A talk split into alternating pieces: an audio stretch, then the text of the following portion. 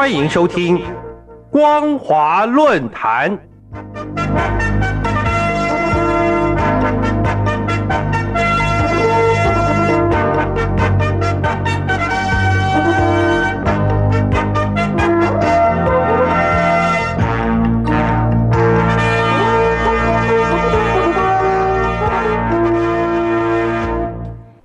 各位听众朋友，大家好，欢迎收听今天的光华论坛，我是兰陵。今天要谈论的主题是让刑期届满的李明哲出狱返台。二零一七年，台湾非政府组织工作者李明哲遭到中共当局拘捕，以颠覆国家政权的罪名被判刑五年，关押至今即将期满。问题是？李明哲还被判以剥夺政治权利两年，依法从释放后才开始起算，为他返回台湾的可能性增添了变数。李明哲是中共颁布并实施《境外非政府组织境内活动管理法》后第一位遭到拘留的台湾非政府组织工作者，也是第一位因为颠覆国家政权。遭到中共当局判刑的台湾民众，由于李明哲常年透过微信关注中国大陆的维权运动，并分享台湾民主发展经验给大陆民间人士，而被中共公安部门盯上。他的所作所为，在公民人权受到宪法充分保障的台湾社会，是完全合法的言论自由，但在中国大陆。却因为境外非政府组织境内活动管理法强化了公安部门的监管权限，可以视情况拘留违反规定的人，使他在进入中国后置身于动辄得救的险境中。尽管李明哲被定罪的行为多数在中国境外网络上发生，但因为涉及不被中共政权认可的事物，遭到当局拘留和判刑。显然，中国大陆虽经历多年改革开放，在经济科技方面取得发展成就，却用来封杀互联网、监视社群媒体。此举无疑是告诉世人，纵使在境外使用大陆互联网，也必须谨言慎行，否则有生之年最好别踏入中共政权管辖的领域。不可否认，中共常以维稳为由。压制人权发展，在强调维稳的同时，也与维权站在对立面，激化了两者之间的社会矛盾。在稳定压倒一切的前提下，行政当局可以借着维稳名义干预法治，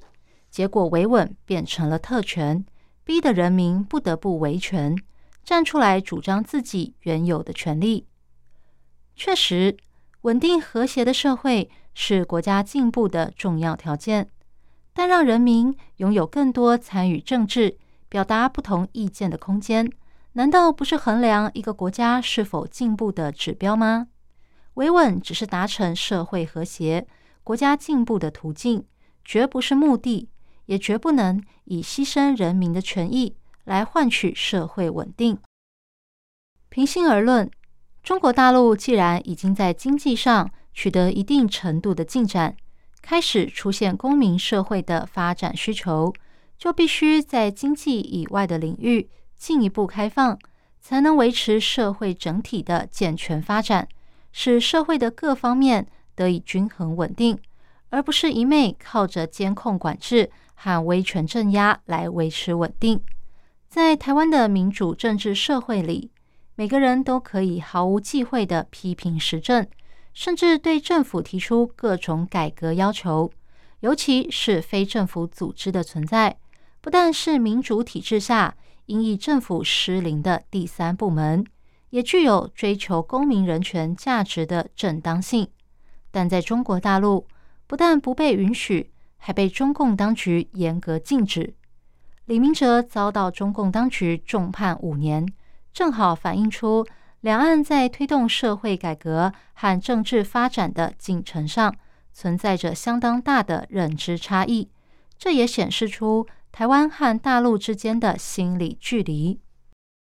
当初李明哲在中国大陆遭到拘留时，他的妻子就表示放弃聘请律师辩护，因为在法治未达国际水平的地方，任何法律辩护都没有用。因此，李明哲的妻子自始至终只进行人道和人权救援，而人权价值不只是台湾的核心价值，也是衡量两岸心理距离的重要指标。如果大陆的人权状况没有改善，两岸社会的差距就无法拉近，彼此之间的隔阂也将无法消除。只有让人权更接近，才能让两岸的距离变得更近。尤其中国大陆在经济成长后，国际社会对中共改善国内人权抱持更高的期待。大陆民众的人权意识似乎也随着自由化的发展逐渐抬头，但大陆的人权状况却始终停滞不前。原因在于共产党不肯放弃一党专政，在党的事业和国家发展的大帽子下，人民的权利往往被牺牲。例如，大陆境内常见行政当局强行拆除建筑、驱离低端人口，不就是政治公权力凌驾一切、压制人民权利的例子吗？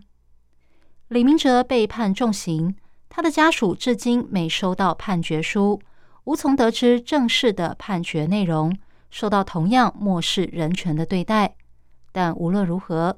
李明哲五年的刑期即将届满。在中国大陆失去人权自由的他，可想而知，这段经历必然是不堪回首。只盼能与久别的家人重逢。希望中共当局成全他的心愿，遵守自家司法规范，让刑期届满的李明哲出狱返台。以上是今天的光华论坛。今天分享的主题是让刑期届满的李明哲出狱返台。我是兰陵，感谢您的收听，我们下次再会。